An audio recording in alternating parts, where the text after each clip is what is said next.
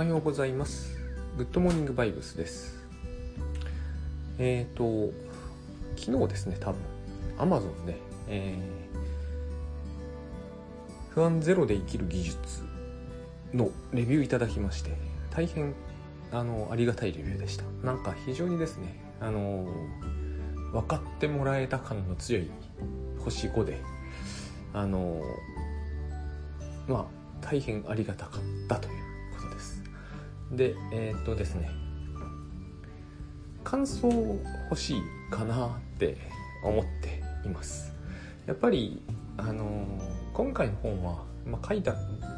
分量で言うと、えー、倉園慶三さんの方がはるかに多いんですけど、でもやっぱりこう自分が、自分が著者として、えーっと、携わってる本っていうのは、非常にこうどう読まれたかが気になるそして面白いことなのかわかんないんですけど予想通りであるという読まれ方が予想した通りであるということは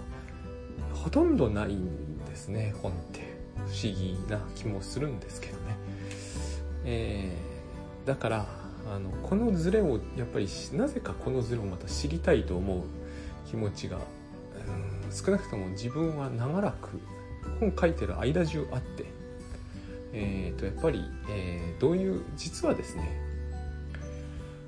国評とかでも人にもこれよると思うんですけど私は国評とかでも結構読むの楽しいんですよ。あの1はですねビジネス的に厳しいことになるから星1とかは嫌なんですけどねあの酷評してもいいから3はつけといてほしいなっていうのがあの、まあ、これはビジネス的な本音なんですが国評とかでも欲しいんですけど、えー国評の多くはですねまあつまらないんですよね。あのーていうのかな。えーほとんど読まなかった感じっていうのが多くの国評にはあるんですよ。例えばあの私昔ライフハック2というもうほぼ処女作に近い商業本本としては私の多分第一作になる本に星4かなつけられたんだけど批評としては結構きつめであの私が書いた本の中でただ唯一、えー、と誠実な本だっていう趣旨だったんですね、えーこの著者は以後ライフハックで儲けるという味を占めて、えー、と誠実な本はないのでこれだけが読む価値があるというまあ好評なんだか批判なんだか分かんない感じなんですけどこの批評を、えー読んでてなるほど面白いことを言うなと思ったんですけど本の批評としてはいまいち面白くないんですよね、えー誠実な本かどうかは僕は読者には分かんないと思うんですよはっきり言って。で私読んでてこの著者が本当に誠実に書いたのかお金を儲けるために書いたのか全ての本について正しく判断せよと言われたら大変無理があると思うんですね。えー宝島だったかな？R.L. スティーブンソンの宝島だったと思うんですけどね。有名な本ですよね。彼は儲けるために書いた言うんですよ。あれでも大変いい作品ですよね。だからしかもそれは本人はそういうつもりで書いたのかもしれないんだけどわからないと思うんですよね。バネットの秘密の花園もバネット大変困ってたところがあるのでお金にね。えー、とあれももうあのお金を稼ぐために書いたということになってるんですけどあれも大変もうなんかこう児童文学の傑作とされてますよね。分かんないと思うんですよねそんなことは。で私が一番こうその種の批評でもう一つ踏み込んでほしいのは本の中身について書いてほしいですよね。あのど著者の姿勢とかについて書くんじゃなくてですね。まあそういうことがあるので、まあ、国評が総じて面白くないのは単純に著者として批判されるのがきついからってことは当然あると思うんですけどそれよりも大体星の位置というものについてはですね中身についての言及が乏しいかほぼないかなんですよね。これがやっぱり欲しいじゃないですか書いた側の人間としては。ジャケットとかと低層とかレイアウトとかもあると思うんですけどジャケットや低層やレイアウトは、まあ、倉園慶三さんは編集さんもやらあのプロとしてやられてたから、またちょっと違うと思うんですけど私なんかの場合変その低層とかレイアウトに関わったことがないのでそっちについての批評とかが入ったとしてもですね他人についての研究でしかないのでまああんまり面白いもんではないです。長々と話してしまいましたけどそういうことで、えー、大変中身について書いていただいてしかも褒めていただいてたのでありがたかったです。ありがとうございましたとことですね。で、えーと、今日はですね、えー、集中ということをちょっと最近いろいろ発見があったのでお話ししたいんですけどこれはグッドバイブス的でかつタスクシュート的なんだけどそのどっちでもない。多分ちょっと自分の得意性みたいなものが出る出てるかなと思うんですけど私あの結論から出しますと集中してる時って目が4つある感じなんですよ。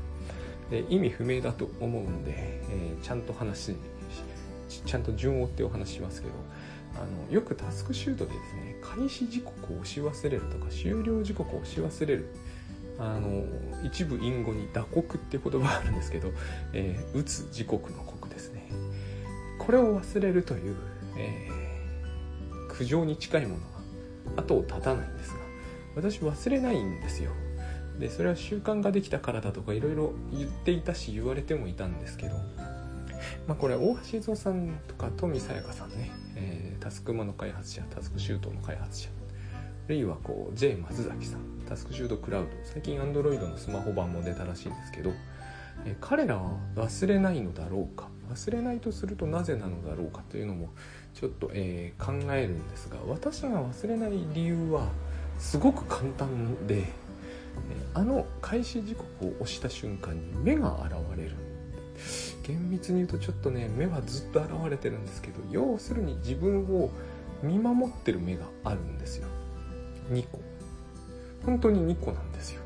えー、っとねあのイメージなんですけど私イマジネーション非常に乏しい人間でその目がどんな目かとか言えないんですよ。目だとしか言えないんですよね。まああえて言えば、えー、黒目があってまつげはあるような気がします。あ眉毛ないですね。私あのイマジネーション能力乏しいんで目とかイメージする時に他のものまでイメージする能力はないんですよ。で2個あるんですね。はっきりしませんよ。すごいぼんやりしてます。脳のね右上の方にある。時々左上とか後ろとか真上に移動するんですがこの移動がポイントでうん、打刻をする瞬つまり何かタスクを行動を始める終わらせる時にはですね目が動くんですよ。ふっと動くんですね。だから絶対にタスクシュートのことを思い出すんですね、まあ、タスクマのことだけど、えー、この目がですね大体右上にいて見守ってくれてるんですよ。見守ってるだけですよ。見張ってるわけじゃない。見張ってると思う感じも感じもの感じ抱く人もこれと同じものがあったらあるかもしれないです。ただこれは僕の感じなんでね。僕の主観というか僕の勝手な想像なんで目があるっていうのは。僕の想像ですからね。これが、えー、見守ってるわけです。私が、えー、漫画を読んだりするじゃないですか。仕事を。仕事開始って、えー、開始時刻を入れて漫画を読むじゃないですか。目が動くんですよ。キョロッと。だから気づいちゃうんですよね。あ自分は違うことを始めるなっていうことに気づく。この目は批判したり叱責したりはするものではないのでただ動くだけなんですが動いた以上は動くってことはですねタスクマを、え、の打刻キーを変える合図なんです。私にとってはね。この目が動くということとタスクマの、え、開始時刻終了時刻を入れることは同じ意味になるんですよ。私の中では。だからこの目が動いたのにタスクマのことを思い出さないずにいるってことは不可能なんですね。自分としては。習慣化とかじゃないと思うんですよねある意味ではね。とにかくこういう目があってで私は今何をしているかをこの目は知ってるんですよ。でえー、っとこの話を多分したことはほとんどない。個人的にしたことは誰誰か特定の人とかにしたことあるんですけど、えー、公にしたことはないです。なんかすごい仕事術としてはダメそうじゃないですか、えー、目をイメージしましょうとか論外だと僕は思うんで こういう話はしないんですけど、まあ、これはグッドモーニングバイブスなんでこういう話もしてみます。で、えーと、だからですねあの私からすると、えー、この開始終了を忘れるというのはあのありえないんですね。目が動いちゃう。であの開始終了を押さなくていいタイミングでは目は動かないんですよ。面白いことになぜなのかは説明できません。ただですねあの集中っていうやつがあるじゃないですか。仕事に集中する。まあ漫画に集中する。野球中継に集中する。何でもいいですけど集中してる時。音楽とかに集中してる時。この目がですね対象を見るんですよね。目自体は動かないんですけどこの目は私を見守ってるんですよ。でも集中しふっと集中してる時というのは例えば私が、えー、原稿に集中してる時というのは、えー、原稿にこの目は向かっているんです。つまりこの目も原稿を見てるんです。私を見守るのやめてね。だからさっき言ったように冒頭で言った通り目が4つになるんですよ。集中の対象を私が集中してる時のは私の目2つとこの私を見守っていたはずの目2つが合わせて4つがですね集中している対象に向かうんですね。この時が私にとって集中状態なので自分が集中してるかどうかっていうのはすぐ分かるんですよ。この目が私を見てる限り私は集中してないんですよね。今さっき起こった現象なんですけどこの、えー、これつまりグッドモーニングバイブスこの目がですねグッドモーニングバイブスに注がれているようになるんですね。つまり私の視点と同じ視線になるんさっきまではこれをやっている私を見てたんですよ。目が。だけれども今は今さっきは、えー、グッドモーニングバイブスを見てたんですよ。を見るちってグッドモーニングバイブス見えないんで何とも言えないんですけど私の視線もあるんですよ。このなんとなくえー、っと画面のその先を見てるんですね。そこを見てる。その時私は集中状態に入る。あのセミナー中とかもそうです。最初は私最初セミナー開始頃は私のことを見てる。でもセミナーで喋っていて今日が乗ってきて集中しだすと,、えーと、私と同じ視線の向きに位置は動かないんですけどね。でセミナーが終わるじゃないですか。そうすると位置が動くんですよね少しね。ふっとこう頭上に移動したり左上に移動したり。その時に打刻のことを同時に思い出すんで、えー、開始終了を打ち忘れるということがないということと,、えーと、集中状態というのはこの目が私と同じ視線の向きになるということを意味しているんです。まあ、信じていただけなくても全然いいです。これを信じたところでですね、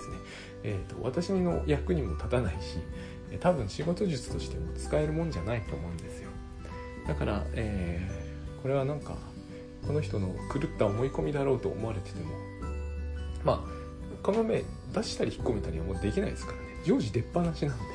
タスクもやってる限り出てるというふうに考えるべきなんであの全然嫌とかじゃないんですよ。嫌ってことは全くないですね。あの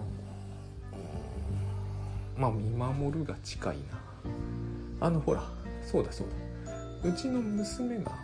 えーと、私の仕事ぶりをよく眺めてたんですね。なぜなのかわかんないですよ。ただじーっと見てた。あれに近い。それ見張ってるのとは違うんじゃないですか。2歳ぐらいの話ですからね。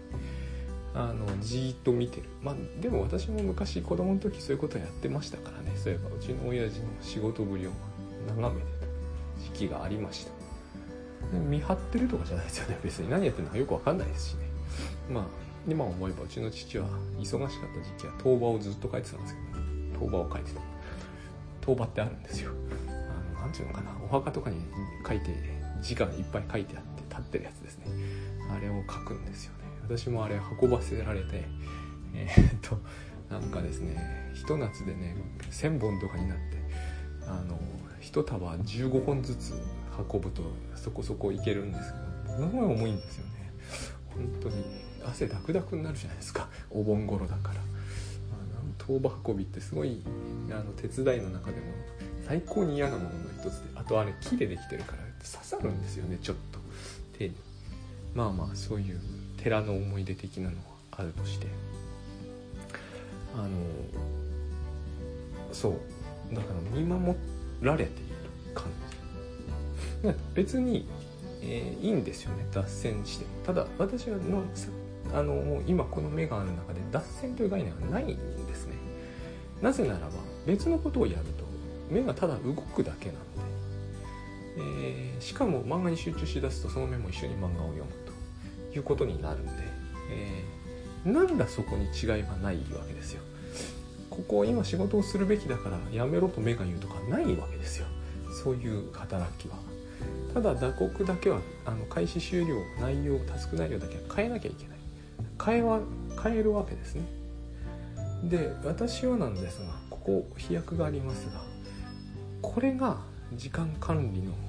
あの私にとってはですね全てだと思ってます。他は一切いらない気がします。本当はですね、えこれさえできれば、えー、時間管理はできる気がします。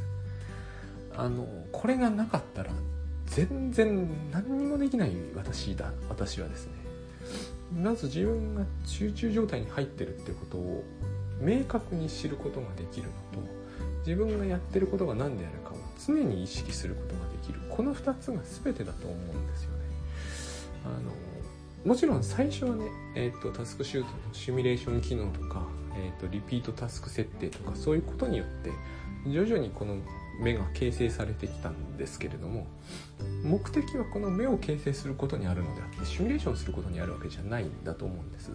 シミュレーションをいくらしたところでシミュレーション通りになるわけじゃないのでシミュレーション通りにすることにえっ、ー、となんなんていうんですかね意志力を用いていたんでは追つかないんですよ。シミュレーションはどうでもいいんですよ。間に合うということが分かりさえすればそれでいいわけです。一番ポイントにしたいのはつまりよくこうタスクシュートユーザーが言うところの今これをやっていていいんだというやつなんですけどさらにその一歩先を行ってえっ、とつまり今これをやっているんだっていうことなんですよ。でこれが分からずにやることによって、えー、何もかも分からなくなっていく感じがします。え間に合うのかどうかっていうのも結局そういうことで今これをやっているということが分かっていれば、えーと、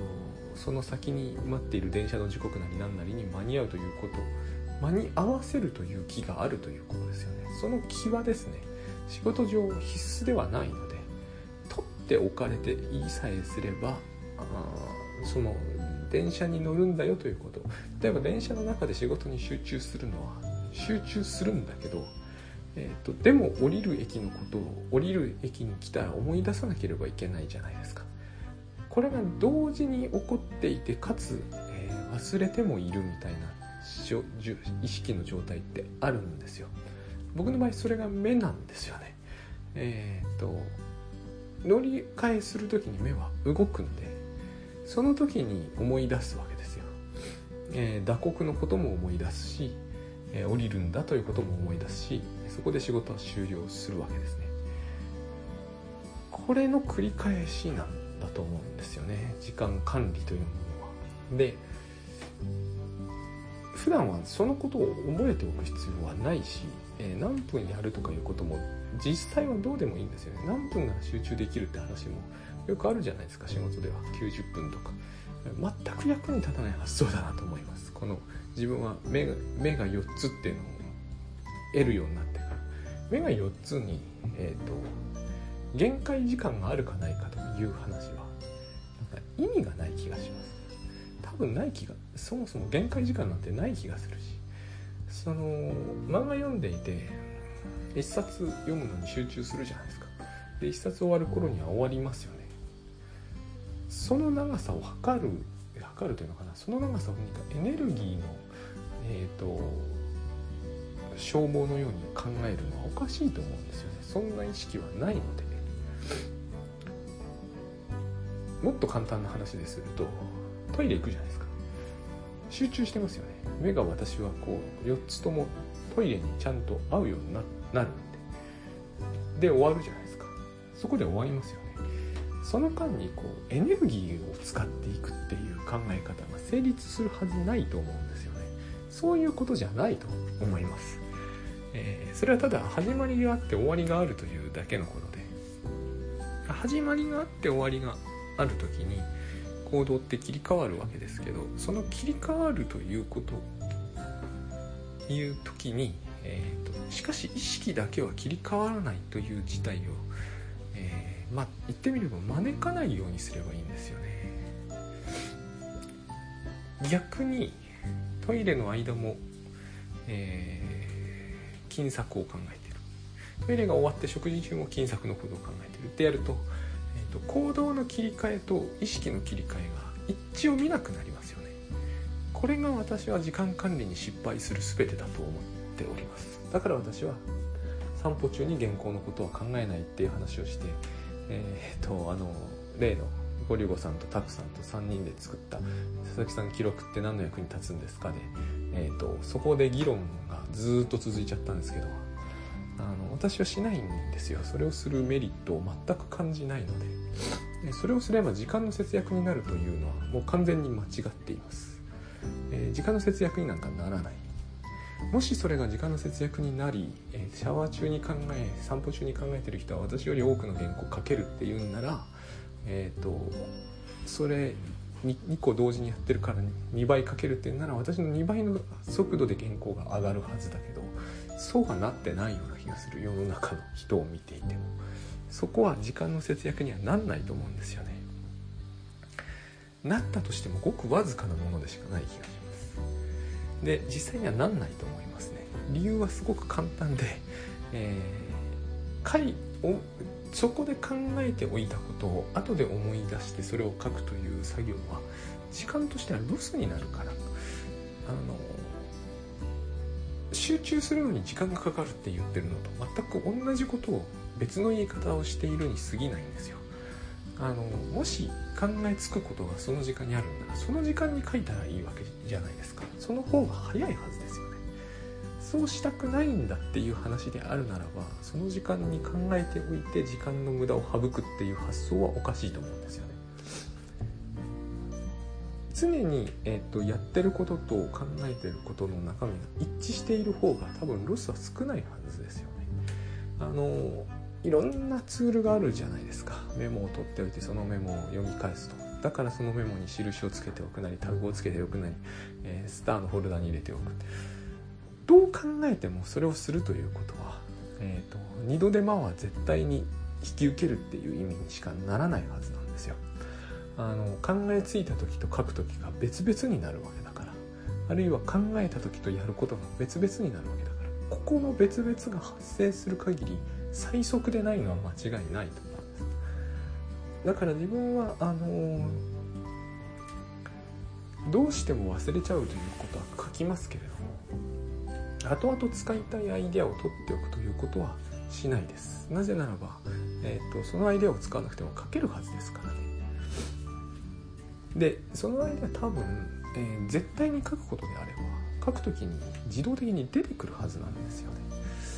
そうでないとすると私たちが記憶というものをちゃんとコンテクストに合わせて使えるっていうのは成り立たないと思うんですよ。すごい遠い側面じゃないですか。あの例えばもうほんとしょうもない例でもいいと思うんですよ。奥さんが、えー、なんかこう皿が汚いと文句を言ったらいきなり反論が思いつくでしょう。私たちはあの必要な記憶は全部必要な条件が揃ってれば、えーと、思い出せるようにできてると思うんですよね。その時に、言い返すべきことをメモに書きつけておいて 散歩中にですねメモに書きつけておいて、えー、あついにこの喧嘩が起こったからあれをワーノートから奥さんとの喧嘩タグで思い出そうする人いないはずなんですよね。役に絶対ならないと思いますね。つまりこれはえー、っとですねなぜ仕事だけそういうことが役に立つと思ってるかというとその行動したいタイミング行動するべき時に思い出すことおよびその行動が一致していないからで一致していないことを、前提にしちゃってるから。でそれっておかしいと思うんですよねやっぱり。そんな前提は成り成り立たせるべきじゃないですよそれをやってる限りいつまでたってもこう仕事に入った時には、えー、思い出すべきことは思い出せない、まあ、エヴァノートだから見ると。集中しようとしても集中できない、えー、だから何かこう集中術を要求するみたいなそういう話になっていって。そこで生じている時間のロスはどうなぜロスとみなさないのかなと思うんですよそれ節約した分のロスなんじゃないかという気がするんです。で、えー、話がこう2点3点してるんですけど要は、えーと、なぜ思い出すべきタイミングでつまりタスクシュートしてるんならばですけど開始というタイミングで開始を思い出せず終了というタイミングで終了が思い出せなくなるのかというとやっぱりですね、えー、その行為の切り替えについて考えていたくないからだと思うんですよ。気が乗らないとか、えー、他に考えたいことこのなんなんていうんですかね優先順というのかな実行順が狂ってしまっているんじゃないかと思うんですね。えー、今これについて考えたいのに違うことをしなきゃならないみたいな状態が常に続いてると一致しなくなると思うんですよね。一致していれば、えー、行動について考えていてその行動の記録取ってるだけなので、えー、忘れるはずがないと思うんですよ。でもこの苦情をいただく時は必ずですね思い出せるはずがないっていうふうに言われて驚くんですよね。思い出せるはずがないということは行動が切り替わった時のにその切り替えは意識に入ってこないっていう意味ですよね。そんなことってありえないと自分は思うんですよ。あのなんか結構食事中に気が付いたらトイレにいましたってかなり危ないじゃないですかそれってもしかすると,、えーと、家にいると思っていたんだけど気が付いたら市役所の前にいましたっていうことにもなりうるって話ですよね。で私たちはそういう風な人たちが身内にいるとえっ、ー、といろいろ手を打ってしまうわけですよ。うん、私も祖母がね亡くなったんですけどその祖母が最後にやっぱりこう病院にいた時ふと歩いていたりしているわけですよ。まあ同じ病室の人もそういう方がいらっしゃったんですけど。で非常にこう象徴的だなというかなんかこうああって思ったのがあの佐々木さんあ佐々木さんなんでね。どちらに行かれるんですかって言われるわけですよ。すると「ああ」って言うんですよね。でもそれと変わらなくないですかね。この行動の切り替えを意識しないってことでえーと、それがいいとか悪いという話では全くないですよ、えーと、ただ私たちはそうでないつもりになっているよねっていうことです。自分が何してるかを意識してる気でいるよねと。でタスクシュートをやらないんだったら別にそれはやらないんだから全然それでいいわけですよ。でもやるのに、